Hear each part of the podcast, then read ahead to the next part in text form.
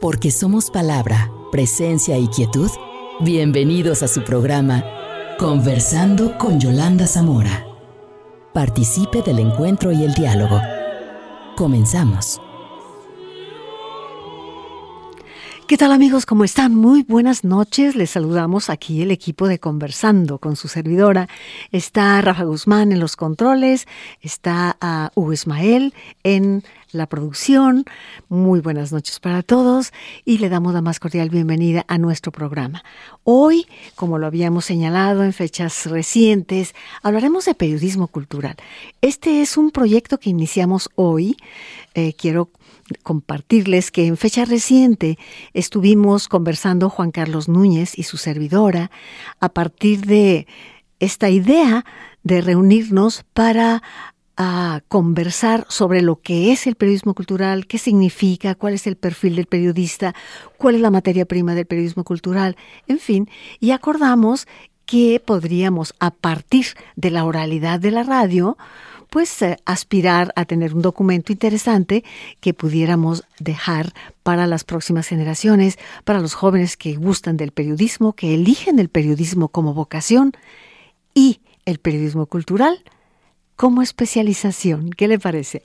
Hoy con ustedes, Juan Carlos Núñez, para conversar en nuestro programa. ¿Cómo estás, Juan Carlos? Muy, buenas noches. Muchas gracias. Buenas noches a todas las personas que nos escuchan y muy contento de estar aquí conversando con este tema que, que nos convoca, entre muchas otras cosas, a, ti y a mí desde hace mucho tiempo y con la con el gusto también de compartir con, con las personas que, que, nos hacen favor de escucharnos estas reflexiones sobre eh, la riqueza que tiene el periodismo cultural y todas sus posibilidades.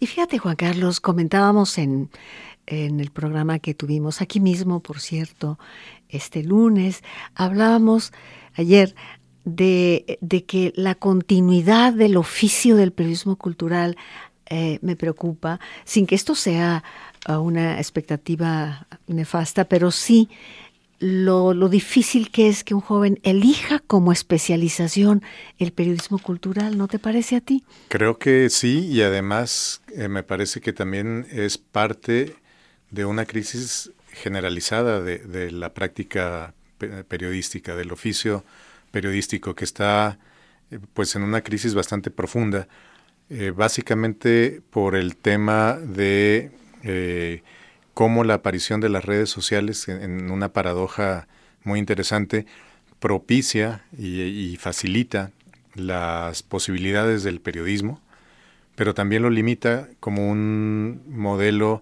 de eh, una actividad profesional como debe ser remunerada. Es decir, las nuevas tecnologías nos permiten difundir información a, eh, muy bajo costo desde tu propio celular, desde cualquier computadora, eh, y eso facilita que gente que no tenía acceso a poder expresarse lo pueda hacer de una manera fácil y con un alcance ilimitado, porque lo que publicamos en Internet llega a cualquier parte del mundo con cierta facilidad.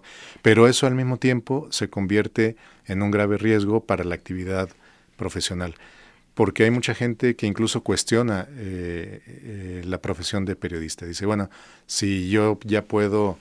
Eh, difundir una fotografía, puedo poner una noticia, voy pasando y veo un incendio, tomo el video y lo subo a la red, pues para qué queremos periodistas. Y yo creo que ese es un gran riesgo porque el periodismo es necesario, un periodismo profesional, porque tiene ciertas, igual que cualquier otra profesión, ciertas condiciones. Exigencias. Y un servicio público que no necesariamente hace alguien que va pasando y toma la foto del accidente y la sube. Eso es información, puede ser información pertinente, interesante, pero eso claro. es insuficiente para una práctica periodística. Pues fíjate que inicias poniendo el dedo en la llaga y no solamente en crisis el periodismo como tal, sino imagínate entonces el periodismo cultural. Todavía más. Todavía más.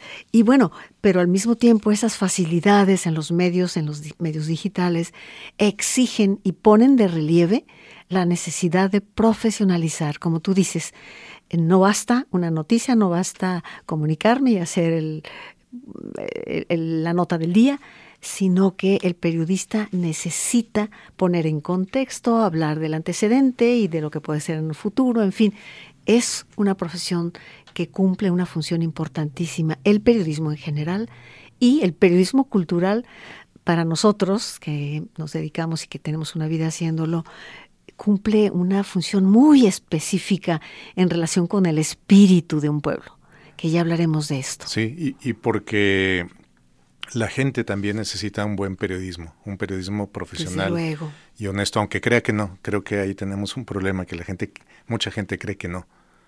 Eh, y además se, ha eh, el, valor, digamos, del trabajo se ha menospreciado porque la gente acostumbrada cada vez más a que la información circula gratuitamente en las redes, entonces difícilmente accede a pagar una remuneración al medio de comunicación, eh, a las instituciones periodísticas, digamos, formales, y con ello entonces viene un círculo vicioso porque los periodistas se encuentran en unas condiciones laborales muy precarias y entonces eh, en los medios de comunicación entran en crisis el modelo de negocios que se basaba antes básicamente en dos cosas, digamos, en, los medios comerciales.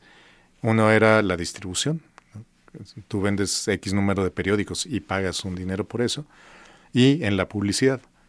Vendes espacios publicitarios y de ahí, digamos, se nutre la finanza del medio. Ahora, como la información es pública, entonces eh, la gente se rehúsa a pagar y los anunciantes se rehusan también a anunciarse en medios que cada vez tienen, sobre todo los escritos, menor, menor difusión. Menor cobertura. Y, eso hace una, un círculo vicioso del que es muy difícil salir a menos que los periodistas podamos convencer a la gente de que nuestro trabajo tiene valor, que tiene algo que ofrecerles y que no van a encontrar eh, en un tuit que alguien subió a la pasada. No solo eso, y lo estamos viviendo, el riesgo que implica hacer circular sin absoluta responsabilidad noticias fakes que se llaman mentiras, manipulaciones, de, y, muchas personas simplemente hacen un clic, replican y comparten y mentiras, problemas, manipulaciones, falsedades, eso afecta seriamente a un país. Por supuesto, y esa es una de las grandes ventajas que tendríamos, eh, que tenemos los, eh, los periodistas. Porque si logramos convencer a las personas de que la información que les vamos a ofrecer es corroborada, es verdadera, es oportuna, entonces puede ser que nos elijan y que prefieran eh, esa versión que consideran creíble y sustentada porque está hecha por un profesional a eh, creerle a lo que les llega entre, entre muchísimas otras eh, informaciones. Bueno, ahí está la situación actual, digamos, el estado de la cuestión es lo que estamos viviendo en estos momentos. Sí, y como tú bien decías al principio, si lo sufre el periodismo en general, con mayor razón el periodismo cultural, que suele ser el patito feo a veces del periodismo. Bien, pues, ¿qué te parece si empezamos con una cierta intención didáctica para jóvenes que en un momento dado quisieran tomar la estafeta? continuar con el periodismo cultural. Yo me pregunto en estos momentos, ¿cuántos son actualmente aquí en la ciudad los periodistas que continúan con el periodismo cultural? Son pocos. Son pocos y, con la crisis que decíamos de los medios, los espacios se van cerrando, ¿no? Los periódicos, con todas sus dificultades y con sus pocas páginas, siguen apareciendo, pero lo primero que eh, ha sido suprimido en muchos de ellos ha sido justamente los suplementos culturales, no se diga, y las secciones culturales que han dejado de existir o que se van achicando cada vez más, este, porque siempre prevalece eh, pues la información eh, de la actualidad, especialmente la, la política. Bueno, lo primero, la primera pregunta sería, ¿qué estamos entendiendo por periodismo cultural. Creo que esto es importante. Yo solamente anticiparía algo que resulta obvio, pero que no siempre se puede justificar y entender con toda claridad. El periodismo cultural es una especialidad, como la es periodismo deportivo, periodismo político, nota roja, las diferentes secciones que existen. El periodismo cultural es o debe ser una especialidad y no consiste en decir el qué, cómo y cuándo y dónde de un hecho cultural, no basta, no cumple hasta ahí, sería muy elemental. Entonces, si tú estás de acuerdo, lo primero que diríamos es que es, es que el periodismo cultural es una especialidad. ¿Qué me dices de esto? Eh, por supuesto. Si el periodismo en sí mismo, en general, decíamos, es una especialidad, eh, porque requiere técnica y, requiere eh, toda una práctica de, no nomás de difundir, sino de obtener, procesar y difundir esas tres cosas, información, no cualquier información, sino información de interés público. ¿Cuál es esa? Y aquí hay que tener cuidado, porque mucha gente piensa o confunde que es solamente lo interesante. Y no, cuando hablamos de interés público es porque son hechos que reúnen ciertas cualidades que eh, resultan eh, de alguna manera eh, vinculadas a la vida de la gente. Así es. Es decir, creo que era Scalfari del periódico La República en Italia, que decía, periodismo es contarle a la gente lo que le pasa a la gente, pero no en un eh, ámbito de lo privado, sino de lo público. Ahí me gusta mucho la, definición en general de periodismo que hace Vicente Leñero, que dice que, que, es una forma de comunicación social por medio de la cual se dan a conocer y se analizan hechos de interés público. Es decir, es una forma de comunicación social en cuanto a que se refiere a la comunidad, que no es una forma de comunicación privada, que da a conocer, que difunde información, pero no cualquier tipo de información, sino aquella que es de interés público. Y podemos saber que es de interés público porque afecta a las personas, tiene que ver con, la colectividad, tiene que ver con su vida, son hechos que, trascienden, eh, que son protagonizados eh, en muchas ocasiones por personas prominentes, y todo eso hay una serie de criterios que nos permiten ir dilucidando si un hecho es digno de ser contado. Eso en general. Ah, y eh, como tú decías, ciertos tipos de, hechos, que son los culturales, que ahorita podemos ir hacia allá, son eh, e, el objeto de, este, de esta especialidad del periodismo. Bien, eh, esa adjetivación que se hace entonces de nuestro oficio cultural, vamos, periodismo cultural, nos remite a cultura. Casi siempre que he participado en, encuentros o uh, ruedas de prensa y demás en, en, relación con el periodismo cultural, hay alguien que dice, bueno, cultura es todo. Sí, pero hay que especificar en este caso en particular, estamos refiriéndonos a ese conjunto de creencias, valores, tradiciones, a, esas expresiones artísticas que recrean simbólicamente el mundo. Esto es importante en el aspecto de la estética. Entonces, repito, cultura entendida como creencias, valores, tradiciones, como expresiones artísticas que recrean simbólicamente el mundo a partir de una estética. Eh, esto sería una primera, un primer acercamiento a lo que estamos entendiendo por periodismo cultural. Por supuesto que todo es cultura, eh, los tacos, el fútbol, eh, cualquier cosa que el hombre toma y transforma, pero aquí ya hay una acotación del tema, la recreación simbólica, no por necesidad, no por, sino la recreación simbólica del mundo desde lo estético. Por supuesto, e, e, ese es eh, claramente eh, la especificidad de lo que llamamos cultura que se opone a natura, en, la, digamos, distinción más clásica, ¿no? Natura la naturaleza, cultura es todo lo que hace el ser humano. Desde el primer cacharro que, que, hizo del barro para tomar el agua ya es cultura. Sin embargo, eh, de todo eso que hace el ser humano, hay ciertas cosas que tienen una dimensión simbólica. Y ese, digamos que eh, nos ayuda a eh, enfocar el, el objeto del periodismo cultural, que puede ser porque se refiere tanto a los objetos que son hechos a partir de esa intención simbólica o bien porque siendo hechos de cualquier tipo, la perspectiva desde el que lo abordas tiene este componente simbólico. Y entonces ahí el fútbol o este cualquier cosa, los tacos, adquieren esa, esa eh, esas atributos, atributos que, que, podemos nosotros entonces eh, considerar como objeto del periodismo cultural. Pues ahí está una primera definición que estamos entendiendo por periodismo cultural. Y bueno, estaremos periódicamente conversando, uh, Juan Carlos y su servidora, para, para ir avanzando en un temario bastante amplio que puede significar pues una posibilidad ¿no? de, de un primer paso para un joven que diga, quiero ser periodista cultural. Vamos a ir a un corte. Hugo Ismael Rodríguez con nosotros en la producción y mi compañero Rafa Guzmán en los controles. Un corte y volvemos con ustedes con un poco de música, Hugo, si te parece. Adelante.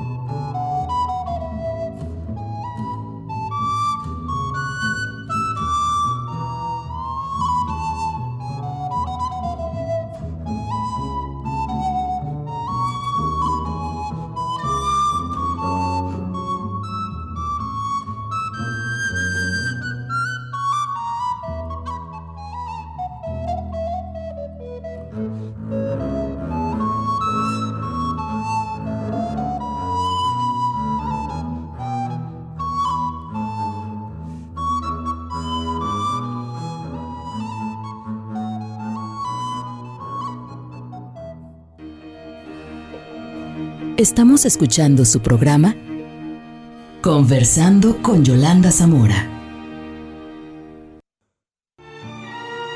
Porque somos palabra, presencia y quietud. Conversando con Yolanda Zamora. Bien, y con esta mañana, esta noche con nuestro amigo, colega, colaborador Juan Carlos Núñez, que además pues tiene una vida también ejerciendo el periodismo cultural en diferentes facetas y diferentes maneras.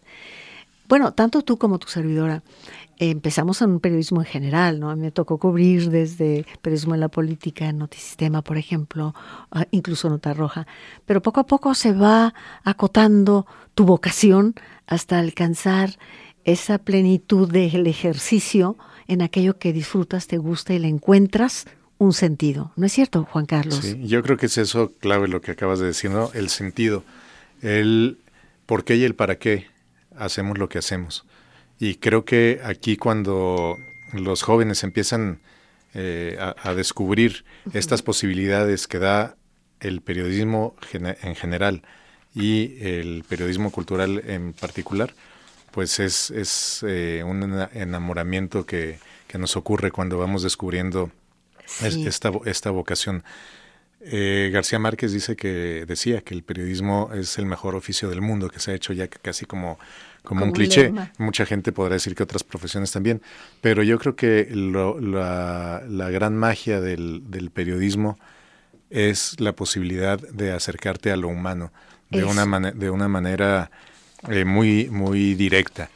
Eh, de ver lo peor de la sociedad, de ver lo mejor de la, de la sociedad, de ver la diversidad y la pluralidad de la sociedad que, que enriquecen a una comunidad, a pesar de que ahora está la tendencia de querer uniformar, de que a todo el mundo le guste lo mismo.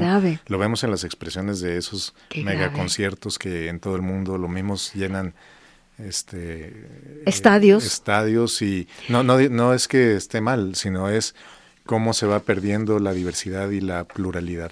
Fíjate que Eric Fromm le llama estados orgiásticos en los que la multitud que se mueve al unísono, todos hacia un lado y todos hacia otro, se siente, es como si eh, vencieran la soledad existencial, pero es un sucedáneo, ¿no? Mientras dura esa actividad porque para Fromm la única manera de vencer la separatidad, así le llama él, pues es el amor. Y bueno, finalmente el arte, que es nuestra materia prima y que en algún programa posterior vamos a hablar de ello, conmueve, el arte conmueve. ¿Hacia dónde mueve? Hacia lo humano.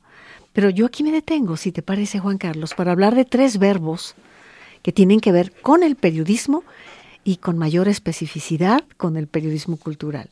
Estoy pensando primero en comunicar, informar y transmitir, que parece muy sencillo, parece elección de, de cualquier iniciador de periodismo, pero no, porque habría que analizar antropológicamente el concepto. Todo ser humano comunica, ¿estás de acuerdo? Algunos seres humanos informan y pocos seres humanos transmiten esencialmente. ¿Hablo de qué? De la transmisión de una emoción, de un sentimiento, de una estética.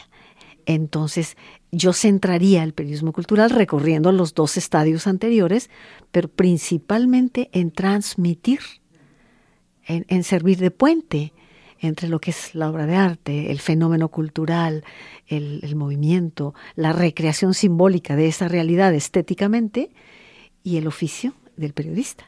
Sí, y podrían parecer incluso sinónimos, digamos, en el, en el habla eh, común. Pero no Quizás si los buscamos en un diccionario de sinónimos los encontremos sí. Eh, eh, estas, estas tres. Pero el propio García Márquez decía que no hay sinónimos, que cada palabra tiene su, su historia. es verdad. Alex Grigelmo decía que cada, cada palabra tiene su genética y sus, y, y, sus orígenes y por eso tiene también sus matices. Y entonces es, es, es importante eh, compartir lo que entendemos por cada uno de estos tres etapas, porque lo podríamos entender es también exactamente eh, al revés. Si decimos transmitir es el acto mecánico, informar es cuando un contenido viaja y comunicar es cuando logras eh, esa empatía con la otra persona. Pero si lo entendemos al revés, como tú lo planteas, puede ser también, siempre y cuando podamos compartir eh, con las personas que nos escuchan estos, eh, estos, eh, la manera en que estamos entendiendo esta parte, ¿no? Tú dirías, nos comunicamos en, un sentido en que todo el tiempo estamos intercambiando datos. Desde el bebé, que desde que contempla la sonrisa de la madre o que llora para señalar que tiene alimento, está comunicando. antropológicamente, el, el hombre es un ser de relaciones. Por lo tanto, se comunica. Ajá. Y después eh, expresamos una serie de datos que cuando les damos forma, los informamos, que, esa es, digamos, la etimología de informar, dar forma. ¿no? Entonces ya no es una serie de datos aislados, sino es una serie de datos articulados que en algunos casos nos sirven para resolver situaciones de la vida cotidiana, eh, como tengo hambre o me gusta tal cosa, pero que en otras ocasiones, cuando eh, tratamos otros temas, logramos profundizar y lo que tú dices, transmitir, podríamos decir empatar, en eh, una comunicación mucho más, mucho más profunda, más allá, digamos, de, de, la, solución de las necesidades eh, primarias, ¿no? Cuando alcanzamos una dimensión, pues eso, mucho más profunda, mucho más humana, mucho más simbólica. Sí, eh, me parece muy interesante esto que has planteado. Y me parece a mí que, que finalmente tiene que ver eh, también en el caso del periodismo cultural con mayor fuerza, más que el pensar, eh, a veces el pensamiento discursivo estorba para la transmisión, para primero para percibir. Y aquí me enfrasco otra vez en lo, antropológico, pero bueno, el ser humano tenemos tres momentos. Estás en la realidad, percibes, luego eh, piensas y luego actúas pero en, el, en la vorágine que tenemos como mundo actual, hemos despreciado el primer momento de percibir, lo ahorramos, le damos muy poco espacio, luego, luego viene el pensar y luego vendrá inmediatamente la acción. Entonces, pensar y accionar, pensar y accionar es un agendismo, un activismo terrible. Percibir es donde habría que donde se instala el periodismo cultural para poder irradiar un sentimiento y una emoción. Sí, y, a veces ah, para, para ni siquiera eh, pensar, pensar, es digamos actuar de manera inmediata. Con el ejemplo que tú ponías al principio, me llega un tweet y yo inmediatamente lo replico. Aparece una noticia, inmediatamente eh, expreso mi opinión, ataco a uno, defiendo a otro sin siquiera saber si eso es eh, real o no, y con un afán de inmediatez, porque parte de lo que ha originado la, eh, todo este tema de las redes sociales sobre todo, es eh, un, una exageración en, el tema de la inmediatez, incluso en los propios medios. Se están peleando los reporteros por ver quién es el primero que sube que este, ocurrió algo, ¿no? Que, que declaró algo un funcionario y dices, como si fuera relevantísimo, a, no ser que se trate de, una tragedia o algo así, lo que dice un político en este momento, cuando lo que tendríamos que hacer, si quisiéramos ser periodismo, es profundizar en eso, corroborar si es cierto, Claro. ver qué implicaciones tiene, qué significa para la gente. Pero entonces están obsesionados por ser el primero. Y bueno, eh, eh, debo decirte que una de las, tú lo sabes muy bien, una de las cualidades del periodismo en general es la oportunidad. Y mucho tiempo, cuando yo inicié mis estudios, recuerdo que se luchaba por dar la noticia primero. En una entrevista que me hiciste el favor de hacerme en una ocasión, yo decía que el periodismo cultural empieza justamente donde termina ese otro periodismo que se pelea por darlo primero. Porque el periodismo cultural trabaja con el arte y el arte no caduca. Podemos hablar ahorita de, de, un cuadro de Diego, por ejemplo, podemos hablar de, de, una sinfonía de Beethoven, sigue vigente, ¿me explico? Entonces, eso de ser el primero en dar la noticia y al día siguiente caduca esas, esas noticias en general, ¿estás de acuerdo? Sí, y, y que, que, la, que, el sentido de la, de la, noticia, pues es la novedad. Y, y, que por supuesto que hacemos un gran servicio cuando damos a conocer Con oportunidad. información de manera oportuna de hechos novedosos, ¿no? Esa es la definición de, de noticia, uh -huh. ¿no? Es el relato de un hecho relevante eh, y actual. Eh, el, el, problema es cuando eso se convierte en la obsesión y está por encima de cualquier otro criterio. Uh -huh. y, y, eso, digamos, en la noticia en general. En el periodismo cultural tenemos esa, esa gran ventaja que, que tú mencionas, que no es no es no dependes eh, de, de, esa inmediatez uh -huh. sino de la profundidad sí. de, de, la posibilidad de abrir un horizonte sobre un hecho que, que, es actual es actual pero no en el sentido cronológico se actualiza para un ser, por ejemplo, si tú le muestras a alguien el Guernica, ¿no? de Picasso, por ejemplo, eh, es más actual que nunca y vienes a entender el golpe de, de, la muerte en la fraternidad, por ejemplo, entiendes la guerra que está ocurriendo también, o sea, te da una perspectiva diferente eh, si, si, estás consciente de lo que significa a profundidad y qué implicaciones humanas tiene un hecho, un hecho artístico. Sí, y, y, otra vez este, las implicaciones simbólicas, porque por supuesto que es importante, este, y, y tú lo hiciste durante muchísimos años en, en, tu programa de las, a las nueve con usted, de dar la noticia, ¿no? Sí, sí. Eh, mañana se presenta la Filarmónica y el programa es este. Es información útil que le permite a la gente eh, dos cosas, la información periodística cuando es de calidad. Te permite... Eh, Prepararte. Tomar decisiones. Uh -huh. ¿no? Yo sé que hay, que hay un concierto, pues decido, decido ir. Entonces, una parte es muy práctica. Yo tomo decisiones. Yo sé que va a vencer sí, la fecha de pagar sí. el predial o de lo que sea y tomo decisiones y esa información muy práctica. Desde la mañana que oímos las noticias para saber si hay embotellamiento en la avenida por la que vamos a transitar o no. Pero hay algo más, que es también la posibilidad de tomar postura. Esto es sumamente Son importante. las dos. Sí. Por eso decía Leñero en la definición que es dar a conocer, pero también analizar hechos de interés público. No solamente informamos, sino que también abrimos la posibilidad de, eh, ayudados de la opinión de personas expertas, poder entender un poco más lo que sucede en, en nuestro entorno, que a final de cuentas eso es lo que buscamos en el periodismo, poder entender mejor lo que sucede en nuestro entorno, interpretarlo y situarnos frente a eso. Y en el caso de la cultura, pues es situarnos frente a esas expresiones simbólicas, artísticas y las experiencias estéticas. Vamos a un breve espacio musical, por favor, eh, Rafa y Hugo Ismael. Seguimos con Horacio Franco. Bueno, vamos a escucharlo. Adelante.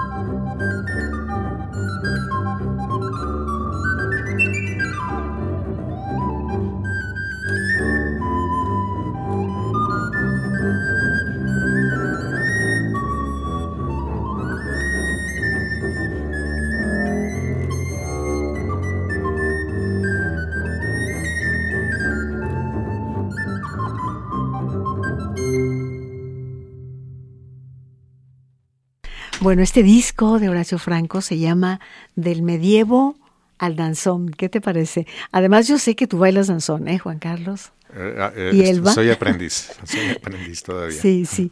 Pero bueno, Horacio Franco es un virtuoso realmente. Y a este disco le llamó así, del, medio, del medievo al danzón. Sugerencia de Wismael Rodríguez. Muy buen disco, yo lo tengo. Está, sí, sí, está muy bien. Bueno, vamos a recuperar un poco las ideas que hemos volcado hoy en nuestro programa. Objetivo principal, hablar del periodismo cultural. Después de una práctica de toda una vida en ambos casos, es decir, mucho de esto que estamos hablando probablemente no esté en los libros, pero ah, surge de una práctica. Y esto me parece particularmente interesante, ¿no, Juan Carlos? Y, y porque es en la, en la práctica donde se desarrolla el, periodismo. Decía Miguel Ángel Bastener, un, un, periodista español muy destacado, que el periodismo se puede aprender, pero no se puede enseñar. En el sentido de que no es una serie de conceptos que tú te aprendas. ¿no? Dice, hay otras profesiones donde tú te puedes aprender una serie de, de conceptos y eso te hace ser, este, ser el eh, profesional de lo que sea. En el caso del periodismo es la práctica, la, sustentada por supuesto en una teoría, que es la base de por qué lo hacemos, eh, cuáles son las condiciones, etcétera, ¿no? Pero es la práctica la que nos permite a quienes lo ejercemos aprender en la realidad y además eh, es una práctica, como decíamos, social, porque lo que hacemos pretendemos, por lo menos, que no sea solamente para los colegas, sino que sea un servicio público, que esa es otra de las características que tiene el periodismo, buscar ser un servicio público, que lo que hacemos le ayude a la gente para esto que decíamos, comprender mejor su entorno, tomar decisiones, tomar postura. Desde luego. Eh, yo he repetido hasta el cansancio, pero no me cansa volverlo a decir, que una vocación encuentra sentido en el servicio a los demás, definitivamente en el servicio a los demás. Entonces, el periodismo cultural irradia en un momento dado, transmite emociones, reflexiones y además respetando muchísimo la libertad de quien recibe, porque eh, la obra de arte, poniendo como materia prima el, arte, eh, cierra su ciclo cuando la recibe eh, una persona, ¿no? Entonces se cierra el ciclo y es libre, no necesita decir, como a veces ocurre, no entiendo frente a un cuadro, no entiendo. No se trata todo de entender, no se trata del pensamiento que voy a descifrar, se trata de sentir. O sea, es, insisto, en percibir, dedicarte, sentir, estar, detener tu ritmo acelerado para, para entrar en contacto contigo mismo y con el hecho cultural.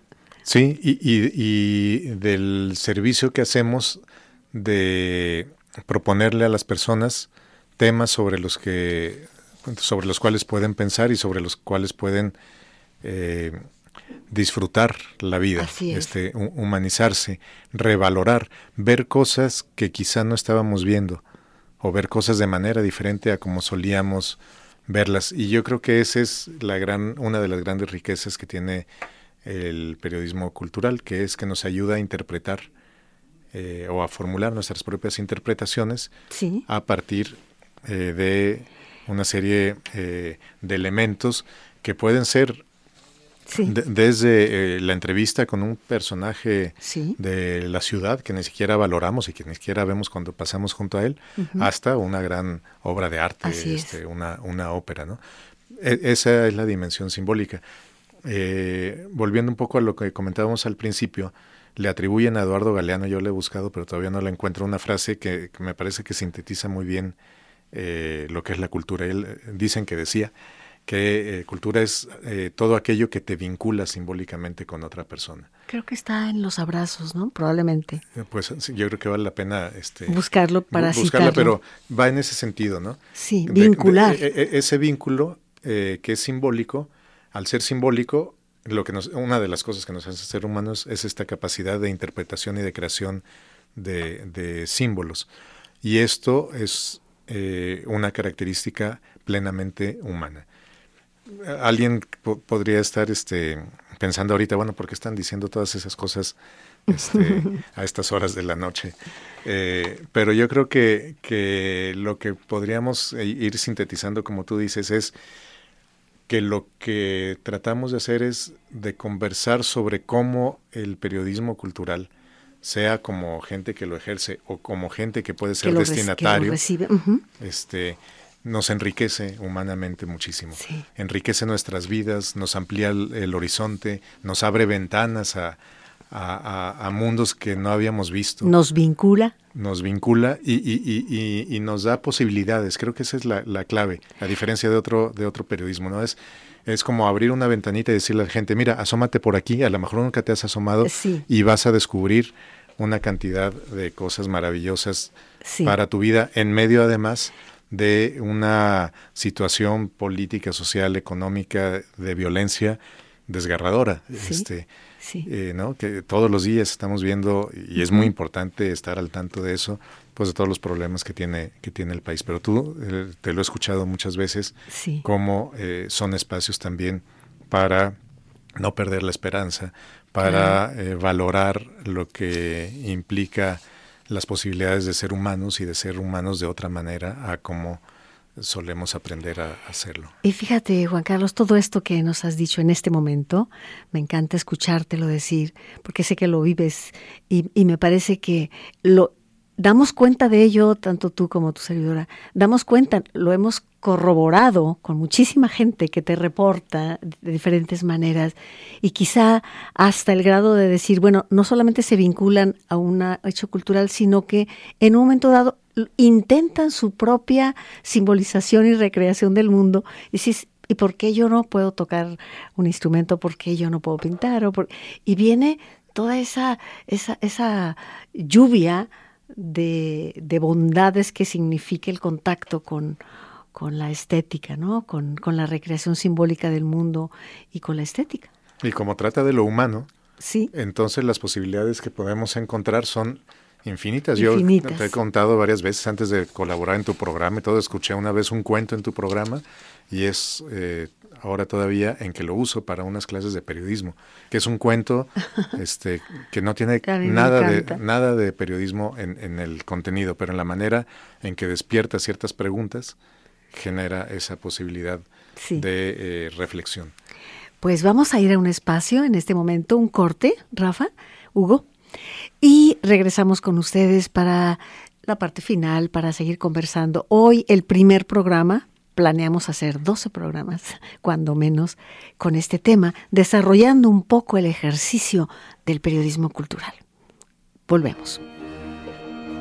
Estamos escuchando su programa Conversando con Yolanda Zamora. Porque somos palabra, presencia y quietud. Conversando con Yolanda Zamora. Bueno, pues ah, hace un momento mencionábamos esto del oficio del periodismo cultural y subrayando, pues, hablábamos de al ser un oficio requiere eh, tiene retos y exigencias, estudios académicos, pero también práctica vivencial, y voy a utilizar un adjetivo en este caso, práctica vivencial entusiasta.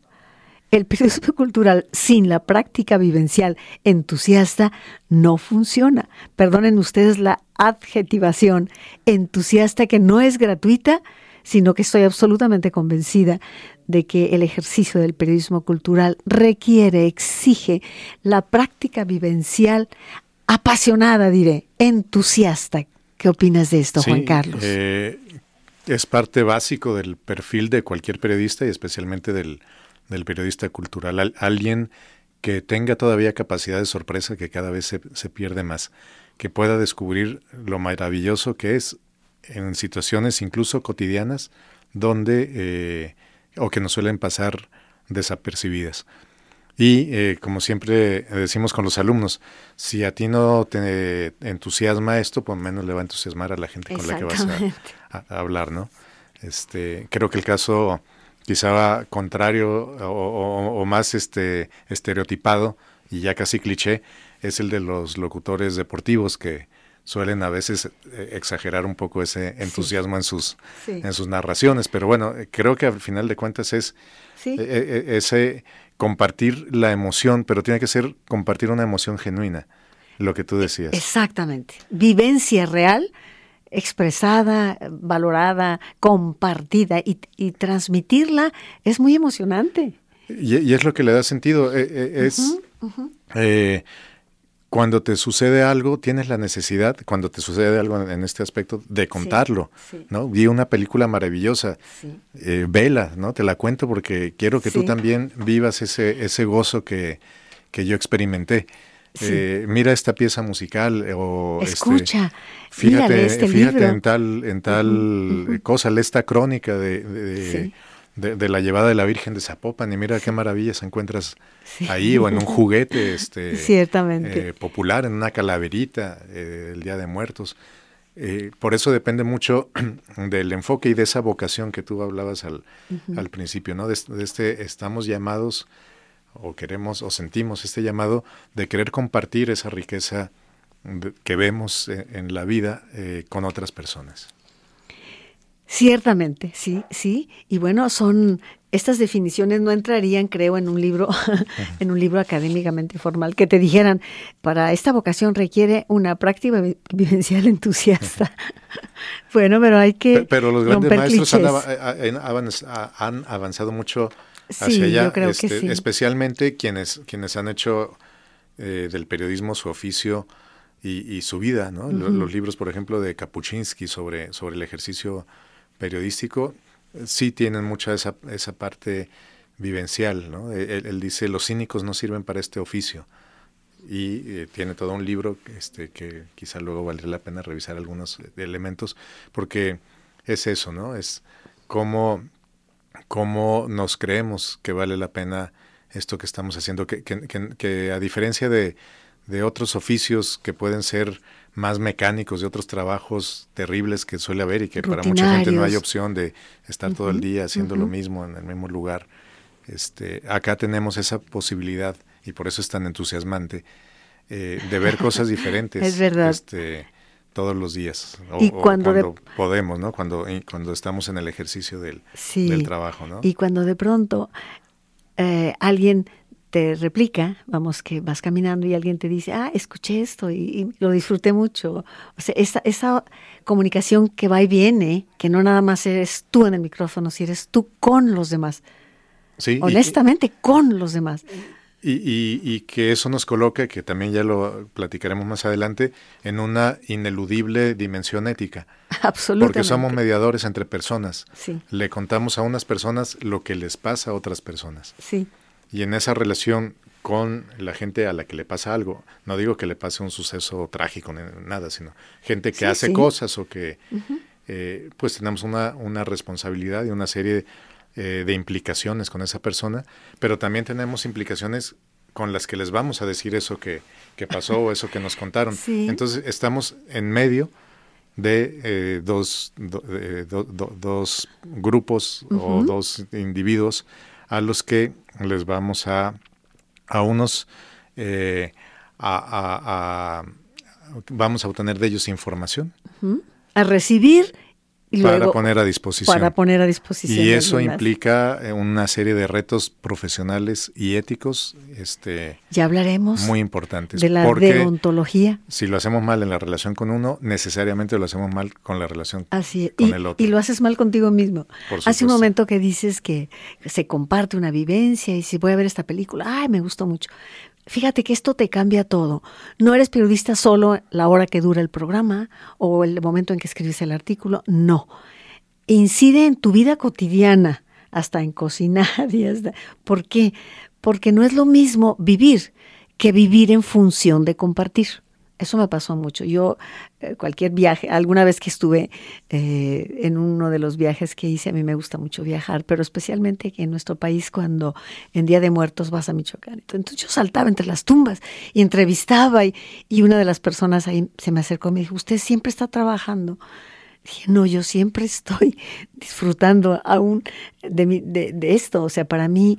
Eh, tener una vivencia en función de compartirla después le daba muchísimo más sentido y profundidad. Es que nos pasa algo que es eso, que, que, no, que no queremos o que no podemos quedarnos callados, que tenemos esa necesidad vital de, de, compartir. A mí me pasa que, que, también es, este, trabajo con otros este, amigas y amigos en el proyecto de Jalisco Cocina, que es un proyecto cultural eh, no remunerado, no ganamos nada y estamos el fin de semana en horas que podrían ser para otra cosa haciendo periodismo porque, porque nos gusta. Y, los domingos hago una columna para el periódico, un comentario eh, más de corte político para, para una estación de radio. Y, y, es eh, en ese caso esa necesidad que tengo de compartir este, con otros y, y que la motivación eh, principal eh, no es el lucro, sino es esta posibilidad de, de, decir las cosas que, que tengo necesidad de, de compartir.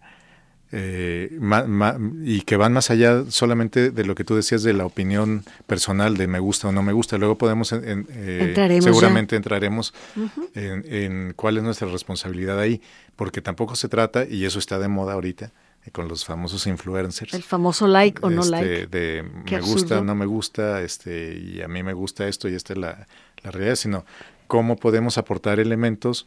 Sí, podemos decir, por supuesto, que nos gusta o que no nos gusta, pero ese no es el centro. El centro es qué elementos encontramos en esa experiencia estética o en esa experiencia humana. Dignos de ser resaltados. Que podemos eh, compartir con las personas para que puedan interpretar también y vivir esa posibilidad. Porque si fuera una cosa nada más de, me gusta o no me gusta, no tendría mucho sentido. No. Y bueno, me, me, entusiasma, volviendo a usar el término, me entusiasma pensar que hablaremos también en estos programas de la materia prima, que es el arte. A mí me encanta, de hecho dediqué uno de los capítulos de mi tesis doctoral al, al, arte. ¿Qué es el arte? ¿Qué función cumple en la sociedad? ¿Cuál es el perfil de un artista? ¿Por qué hay artistas? ¿De qué manera eh, reproducen o recrean el mundo? Eh, ¿Qué función? Y qué importante darle su lugar. Igual que otras profesiones, ¿eh? tampoco se trata de, de entronizar a nadie, se trata de reconocer que hay cualidades para una cosa o la otra, ¿no? Creo, creo que estás este, abordando algo que es fundamental porque eh, no queremos que la gente que nos está escuchando piense que lo que estamos haciendo es la apología del periodismo cultural como mejor que otros periodismos o como el más alto.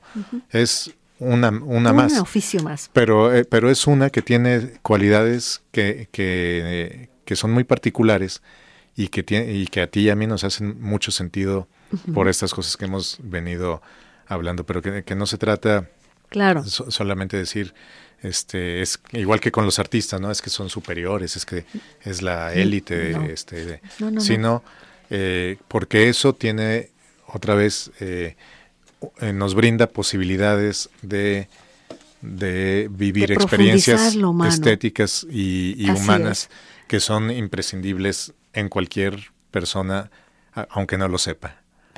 Pues estamos en los últimos minutos de nuestro programa hoy eh, dedicado al oficio del periodismo cultural. Además, si estamos hablando de oficios, de trabajo, ¿de qué otra cosa podemos hablar si tanto tú como yo hemos, tenemos una vida eh, ejerciéndolo, ¿no? Ejerciéndolo. Y seguramente no pensábamos todo esto cuando empezamos, era la práctica nos fue orientando. Esto es un testimonio ¿No? Y, lo dices bien porque los grandes maestros eh, del periodismo dicen justamente que es un oficio. Igual que el, que el carpintero, igual que el panadero. Así es. Este, tú podrás saber teóricamente que es una mesa y que tiene que tener las patas al mismo nivel y estar balanceada y, firme y demás, pero eso no te hace ser carpintero. Lo que te hace ser carpintero es el oficio, la práctica, para poder convertir unas tablas en una fabulosa mesa, pues es un poco lo mismo lo que nos pasa a nosotros. ser periodista no es saber de periodismo, sino saber hacer periodismo. Y eso se hace a partir de la propia práctica, pero también de lo que otros que llevan más camino avanzado nos pueden ir Por supuesto. compartiendo. Y aquí nuevamente tenemos entre los niveles de tener o ser, no, que hacer o ser tampoco.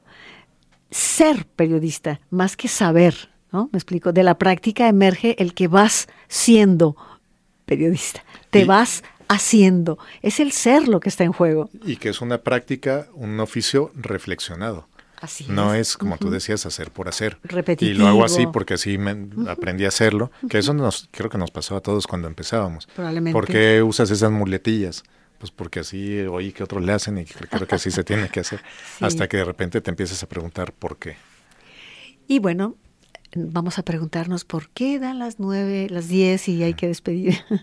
bueno, ahí sí hay respuesta. Es el momento de dejar nuestro programa. Voy a, darle las gracias en nombre de Hugo Ismael Rodríguez, de mi compañero Rafa Guzmán, de Juan Carlos Núñez con nosotros, de su servidora Yolanda Zamora. Le damos las gracias por, haber, por haberle dado sentido a nuestro trabajo de hoy justamente y le invitamos, si usted le interesa este programa y quiere volverlo a escuchar, a lo mejor tomar alguna nota, qué sé yo. Doy las gracias a Lupita Jiménez, a nuestra compañera, que mañana mismo ya está subiendo a redes el programa y lo pueden volver a escuchar ahí y eso yo lo agradezco enormemente. Yo también lo subo a la página, te lo mando también a ti a tus páginas, Juan Carlos, y despidámonos con música para desearle muy buenas noches y muchísimas gracias por haber estado conversando con nosotros.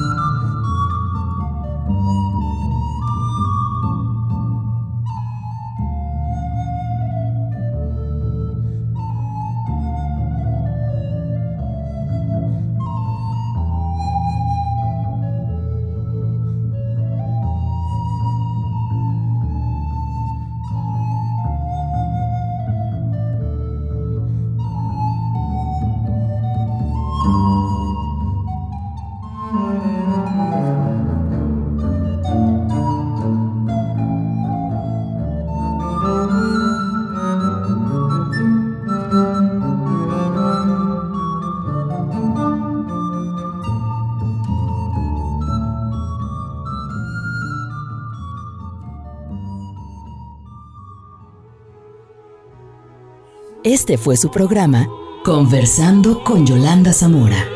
Gracias por su atención y le esperamos el próximo martes 9 de la noche en JB Jalisco Radio